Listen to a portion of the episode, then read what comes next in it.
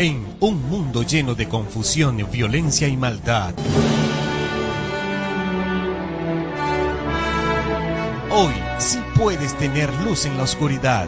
Aún sí hay esperanza. Por eso te invitamos a escuchar la antorcha profética, donde recibirás la única y verdadera profecía ante este tiempo final. Entérate de lo que realmente debes hacer para salir victorioso sobre Babilonia, la bestia, su imagen y su marca. La antorcha profética. Porque en este tiempo de oscuridad somos bendecidos al poseer la palabra profética más segura, la antorcha que alumbra el lugar oscuro hasta que el día esclarezca y el lucero de la mañana salga en nuestros corazones. La antorcha profética conducido por John García. Hola, hola mis hermanos y amigos de nuestro ministerio La Antorcha Profética. Los saludo, los saluda su hermano John García hoy día jueves 12 de septiembre del 2019. Y una vez más con nuestros devocionales del Adventismo histórico. Hoy, avanzando acerca de la apostasía omega, vamos a analizar el tiempo profetizado de la apostasía omega. Así que vamos a hacer una oración y comenzamos con este tema tan apasionante. Nuestro Dios y Padre nuestro que moras en el alto cielo, santificado sea tu nombre en esta hora. Suplicamos, Padre, que tú nos bendigas y nos ilumines para que al abrir estos versículos, esta cita, esta historia, podamos comprender, Señor, tu verdad, tu camino y nos dé un claro discernimiento del camino que debemos recorrer en adelante. Sobre todo, santifícanos por esta verdad. Te lo pedimos en el nombre de Jesús. Amén. Muy bien, mis hermanos, hoy estamos entonces con el tema el tiempo de la apostasía omega. Pero antes de entrar en materia histórica, vamos a ver el mismo principio manifestado en la Biblia, el tiempo de la apostasía cómo se manifiesta pues en la Biblia y en la historia del pueblo de Dios. Y para eso vamos a retroceder en el tiempo, al tiempo del pueblo de Israel, el tiempo en el cual, eh, conocido en la Biblia como el tiempo de los jueces. En el libro de jueces, capítulo 2, vamos a leer los versículos 7 hasta el 19 y vamos a ver diversas evidencias bíblicas que nos muestran un principio, un patrón que se repite y se repetiría hasta el fin de los tiempos. Dice así, Jueces 2.7. El pueblo había servido a Jehová todo el tiempo de Josué. Está hablando el, tiempo, el pueblo que salió de Egipto. Que salió de Egipto con Moisés y con Aarón y con el mismo Josué. Y dice que ese pueblo había servido a Jehová durante todo el tiempo de Josué y todo el tiempo de los ancianos que vivieron largos días después de Josué. Recordémonos que Moisés los guió, luego Moisés muere y antes de morir deja en su lugar a Josué. Y aquí el versículo 7 del capítulo 2 de jueces nos dice esto, que el pueblo sirvió a Jehová todo el tiempo de Josué.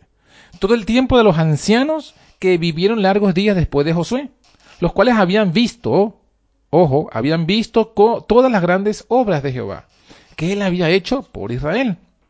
Versículo 8 dice, y murió Josué, hijo de Nun, que él había, murió Josué, hijo de Nun, siervo de Jehová, siendo de ciento y diez años. Y enterráronlo en el término de su heredad en Timnat Será, en el monte de Efraín, en el norte del monte de Gaas. Versículo 10 dice, toda aquella generación y toda aquella generación fue también recogida con sus padres. Y levantóse, se levantó después de ellos otra generación que no conocía a Jehová ni la obra que él había hecho por Israel. ¿Y qué hicieron a continuación? ¿Cuál fue el resultado cuando se muere la generación que sí conoció al Señor por experiencia, no solo por teoría? Y cuando mueren y, y se levanta otra generación que no conoce a Jehová por experiencia, dice el versículo 11, y los hijos de Israel hicieron lo malo a los ojos de Jehová y sirvieron a los Baales. Dejaron a Jehová el Dios de sus padres, que los había sacado de la tierra de Egipto, y fuéronse tras otros dioses, los dioses de los pueblos que estaban a sus alrededores, a los cuales adoraron, y provocaron a ira a Jehová, y dejaron a Jehová, y adoraron a Baal y a Astarot. Esto es interesante porque coincide plenamente con lo que vamos a leer a continuación. Y lo que vamos a leer es cómo eh, el pueblo, la apostasía del pueblo, comienza al tiempo que mueren los líderes que Dios guió, al tiempo que mueren aquellos ancianos que fueron, que conocieron a Jehová por experiencia.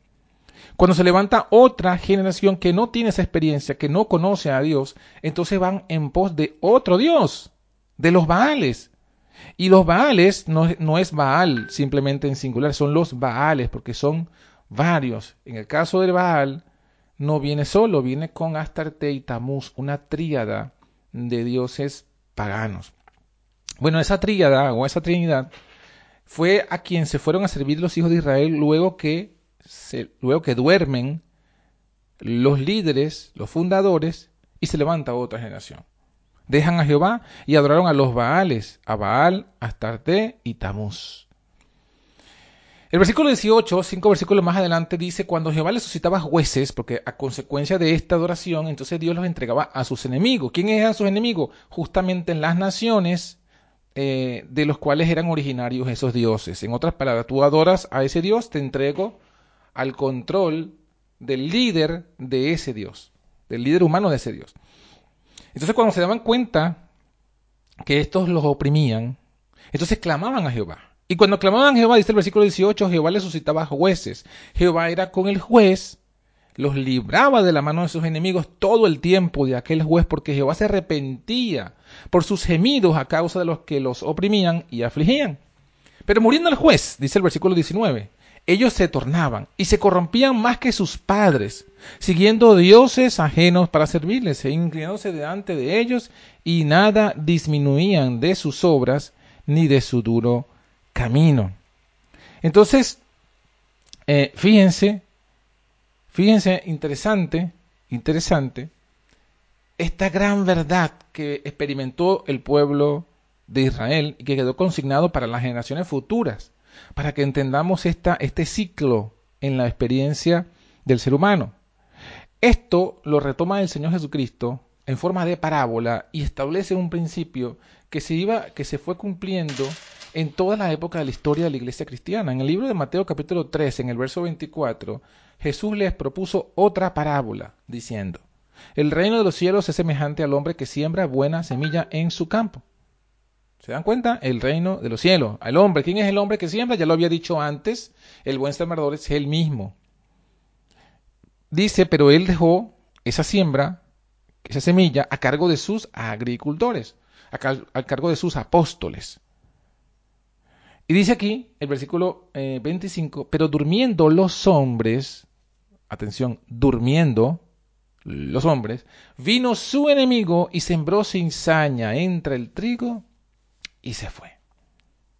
Y como la hierba salió e hizo fruto, entonces apareció también la cizaña, y llegándose los siervos del padre de la familia le dijeron, Señor, ¿no sembraste buena simiente en tu campo? ¿De dónde tienen la cizaña?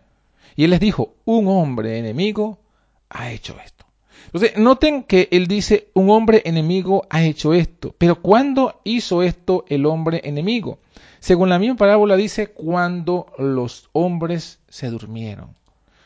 Esto puede tener dos aplicaciones cuando se duerme en el sentido espiritual, estamos dormidos espiritualmente, entonces es el momento en que el diablo siembra la cizaña. Pero también tiene una aplicación literal porque el, morir es comparado al sueño.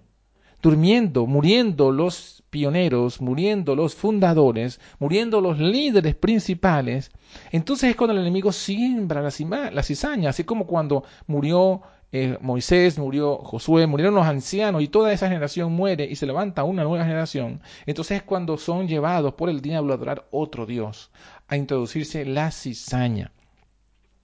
Y esto nos, hace entender esta cita, estas dos citas nos hacen entender, estas dos citas que presentan un principio, nos hacen entender cuándo debía venir la apostasía omega. En una, entre las citas que leímos ayer hubo una que dice lo siguiente, Living Temple contiene el alfa de esas teorías. Sabía que la omega le seguiría poco después y temblé por nuestro pueblo. O sea, poco después de la alfa, que fue en 1904, poco después de esa, vendría la omega. Eso está en Mensajes Selectos, tomo 1, página 237. Ahora, ¿cuándo llegó ese momento preciso? Bueno, según estamos leyendo en la Biblia, eso llega cuando duermen cuando duermen, cuando mueren los líderes principales. Y esto, tal cual, con estas palabras, se les reveló a Elena de Guay. En una matutina, eh, cada día con Dios, encontramos la siguiente referencia.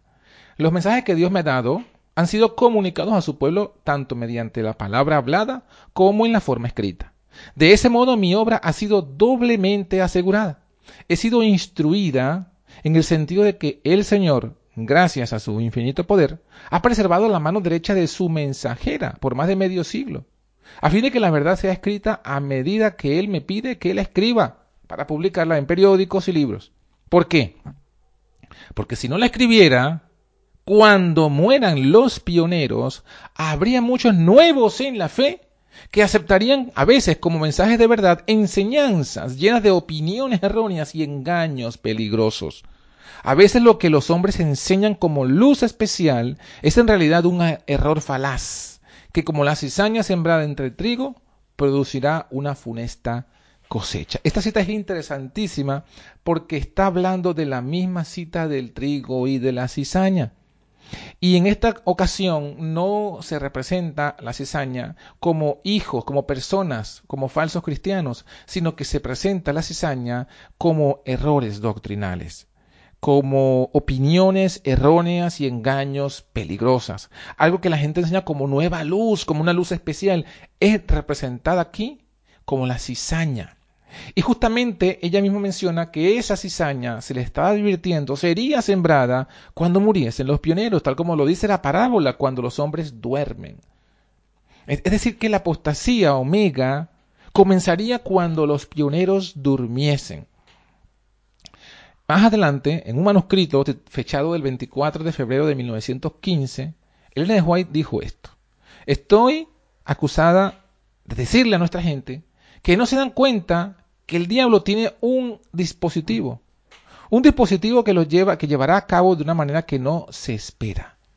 Acuérdense, la cita, eh, de una manera asombrosísima, de una manera que no se espera. Continúa diciendo, las agencias de Satanás inventarán formas de convertir a los pecadores en santos. Les digo ahora que cuando me tumben, cuando yo muera, se producirán grandes cambios. No sé cuándo me llevarán. Y deseo advertir a todos contra los dispositivos del diablo. Quiero que la gente sepa que les advertí completamente antes de mi muerte. Manuscrito 1, 24 de febrero de 1915. Noten entonces, hermano, que aquí está advirtiendo. No solamente cuando mueran los pioneros, sino cuando muera ella, vendrían grandes cambios. De una forma asombrosísima. Los cambios de la apostasía omega. El primer cambio, según la cita que hemos leído de cada día con Dios, eran enseñanzas erróneas, falsas doctrinas. La primera apostasía o, el primer paso de la apostasía omega sería cambiar las doctrinas. Tenemos aquí una cita histórica eh, escrita por Leroy Edwin Froome, que fue el secretario ministerial en 1928 hasta el 30, más adelante, en un libro que él escribió llamado Movimiento del Destino, publicado por la Review and Herald Publishing Association en 1971. Y noten las palabras que no tienen desperdicio, porque son cumplimiento de estas citas de la Biblia y del espíritu de profecía. Leo, Arthur G. Daniels, durante más de 20 años presidente de nuestra conferencia general, me dijo, dijo esto, ¿se lo dijo quién? Al héroe Frum, me dijo que creía que en un momento futuro yo debería realizar una completa revisión de todo el plan de redención, sus principios, sus disposiciones y sus personalidades divinas. El anciano Daniel reconoció los serios problemas involucrados y sintió casi proféticamente ciertas dificultades que enfrentaría. Sabía que se necesitaría tiempo para curar ciertas heridas teológicas y para modificar las actitudes de algunos. Posiblemente sería necesario esperar. Atención a lo que le dijo Daniel al héroe Frum. Posiblemente sería necesario esperar hasta que ciertas personas hubieran quedado fuera de acción antes de que se pudiera presentar sabiamente la representación necesaria. También imaginó el vasto trabajo y el tiempo involucrado. Me presionó para establecer planes a largo alcance para ese fin y nunca rendirme. Tal fue su encargo solemne en 1930. Como palabras proféticas, dice Daniels, dice Leroy Frum, que Daniel dijo que había que esperar que pasaran ciertas personas fuera de acción para poder hacer los cambios. Y que él estaba encomendando esos cambios al Leroy Frum. Hermanos, yo esta cita me deja eh, perplejo. Ah, a G. Daniels, ¿será que estaba liado con Frum? ¿Qué, qué, ¿Qué lo motivó a él decir estas cosas? Bueno, más allá de lo que no sabemos, no podemos hablar, pero más allá de eso, lo cierto es que esto coincide perfectamente con la profecía de la Biblia y las revelaciones que dio Dios a través de Elena White, cuando dijo que cuando muriesen los pioneros y cuando ella misma muriese, grandes, grandes cambios ocurrirían y no para bien, porque los cambios eran para el error. Ahora, ¿cuándo abandonaron los pioneros la acción? ¿Cuándo los pioneros durmieron, murieron? Vamos a ver la fecha precisa y interesante todo esto. Uriah Smith quedó fuera de acción cuando murió en 1903. Daniel Bordeaux quedó fuera de acción cuando murió en 1905. Elena de Juan quedó fuera de acción cuando murió en 1915. Wagner, Elliot J. Wagner, quedó fuera de acción cuando murió en 1916. Stephen Haskell quedó también fuera de acción cuando murió en 1922. A.T. Jones, Alonso Trevier Jones, quedó fuera de acción cuando murió en 1923. Y el último, John N. Lowborough, quedó fuera de acción cuando murió en 1924. Así que para 1924 ya habían pasado los primeros pioneros o los principales pioneros fuera de acción. Habían ido a dormir, a la muerte, estaban dormidos estos serían los Josué y ancianos que pasaron, que pasó otra generación, murieron todos esos eh, líderes y, ancianos que conocían a Jehová por experiencia, que, vieron con sus propios ojos la manifestación del espíritu de profecía en sus vidas. Y por tanto, después de 1924, comenzarían a llegar los cambios. Aquí tenemos una cita del mismo libro de Leroy Frum, de Movimiento del Destino, donde él confiesa cómo hizo, cómo ejecutó la carga que le dio a G. En la página 322 del libro eh, describió lo siguiente. ¿Puedo hacer aquí una franca confesión personal? Cuando entre 1926 y 1928 nuestros líderes me pidieron que diera una serie de estudios sobre el Espíritu Santo, cubriendo los institutos ministeriales de la Unión de la América del Norte de 1928, descubrí que, aparte de las valiosas pistas encontradas en el espíritu de profecía, prácticamente no había nada en nuestra literatura que estableciera una exposición bíblica sólida en este tremendo campo de estudio. No había libros de búsqueda de caminos previos sobre la cuestión en nuestra literatura.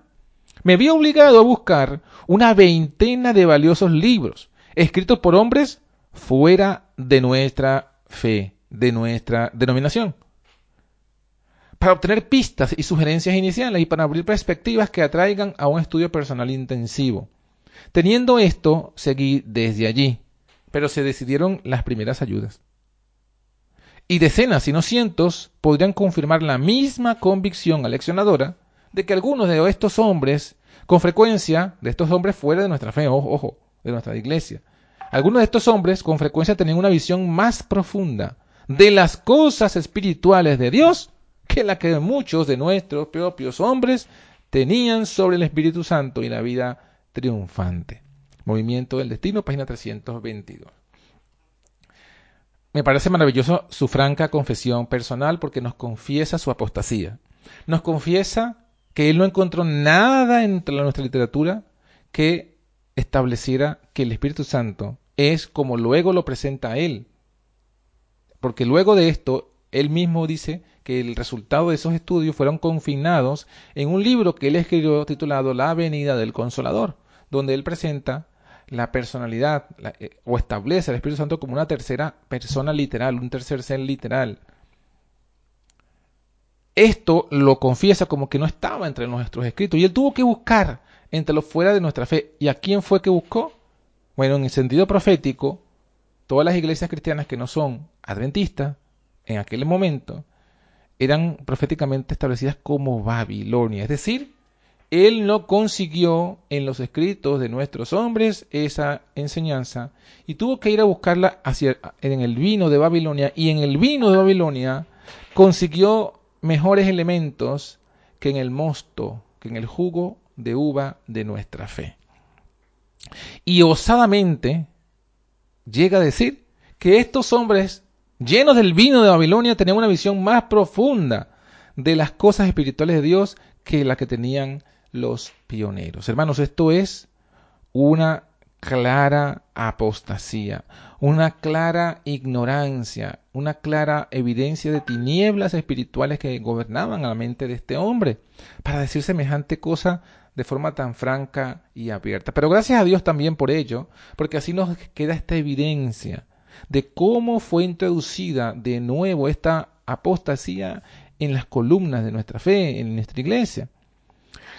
Y a partir de allí comienza un proceso que él describe, por ejemplo, de un tal Edson Roger, que era un estadístico de la Conferencia General, que había estaba angustiado por el hecho de que eh, a causa de las diferencias por un número de años no se había eh, eh, no no, había habido declaraciones de fe de las creencias adventistas en nuestro anuario del Yearbook y él insistió a que se, que se hiciera esto y justo coincidió con un pedido de la división africana para que se publicara una declaración de las creencias, para que los gobiernos de su entorno entendieran bien quiénes eran los adventistas. Entonces la asociación se reúne, decide que Wilcox y otros se abocarán a esta obra. Y así fue donde apareció de nuevo las creencias fundamentales eh, en el anuario de la iglesia, que no lo había hecho desde 1919. Apareció luego en 1931, pero con una tremenda gran diferencia. Las creencias del 1931 comparadas con las creencias de, 1919, que fueron las últimas, habían grandes cambios. Y desde 1931 hasta hoy, hasta el 2015, por lo menos que fue el último cambio, han venido habiendo cada vez más cambios en las creencias fundamentales de nuestra fe. De modo que como dicen, a confesión de partes, relevo de pruebas. A confesión de este secretario de la Asociación General de 1928 nos muestra que la primera parte de la apostasía de Omega, que sería renunciar a los principios de nuestra fe, comienza a cumplirse en 1931, de forma un poco más oficial, aunque ya vemos que desde el 28 ya él está haciendo ese cambio. Y ese cambio coincide o, comienza con el cambio de la doctrina trinitaria. Se cambia la verdadera deidad y se establece una doctrina trinitaria. Y mis hermanos, aquí comienza la apostasía omega. Hay mucho más que vamos a hablar al respecto. Muchos más elementos de la apostasía. Pero tenemos ya el punto de partida de esta apostasía. Y cumpliendo la profecía, renunciarían a los principales puntos de nuestra fe. Y abrazarían algunos elementos del vino de Babilonia. Pero nosotros hoy nos encontramos en el 2019 y nos encontramos en una disyuntiva algunos. Otros ya han avanzado. Y esa disyuntiva consiste en reconocer toda esta apostasía. Y eso ha sido el estudio, ese es el objeto de estos devocionales. Mostrar cuál ha sido el fundamento original y verdadero de nuestra fe y cómo fue cambiando para darnos hoy esa, esa, eh, esa apostasía omega, ese engaño, esa, esa, esa estafa que se llama la conferencia de los adventistas del séptimo día de hoy. Ha tomado el nombre de adventista, pero de adventista no tiene nada. Porque ha cambiado las doctrinas. Ha establecido una nueva organización. Y estamos demostrando el primero de ellos, el renunciamiento a las doctrinas. 1931. En el día de mañana vamos a analizar todos estos cambios del 31 hasta el 2015. Y veremos así, a ojo desnudo, estos cambios, mis hermanos. Pero no los voy a dejar así. Quiero dejar con un pensamiento final que nos haga entender qué debemos hacer. En el libro Otro Poder, en la página 31, se nos deja este pensamiento final. Cuando el poder de Dios testifique acerca de la verdad, esta verdad permanecerá para siempre como verdad. No debe aceptarse ninguna suposición posterior contraria a la luz que Dios ha dado. Se levantarán hombres cuyas interpretaciones de las escrituras les parecerá la verdad, pero no será la verdad. Dios nos ha dado la verdad para este tiempo como fundamento de nuestra fe. Él mismo nos ha enseñado qué es la verdad. Se levantarán uno y otro con una nueva luz que contradecirá la luz que Dios ha dado con demostración de su Espíritu Santo. Todavía viven unos pocos que pasaron por esta experiencia obtenida al establecer esta verdad. Dios ha sostenido con amor la vida de ellos para repetir y repetir hasta el fin de sus vidas la experiencia por la cual la atravesaron, así como Juan el apóstol hasta el mismo fin de su vida. Y los protestantes que cayeron por la muerte han de hablar por medio de la reimpresión de sus escritos. Se me ha instruido que de esta manera se oirá su voz han de dar su testimonio de lo que constituye la verdad para este tiempo. No recibamos las palabras de los que vienen con un mensaje que contradiga los puntos esenciales de nuestra fe. Reúnen una gran cantidad de textos de las escrituras y los amontonan como prueba de las teorías que sostienen. Esto se ha hecho una y otra vez durante los últimos 50 años.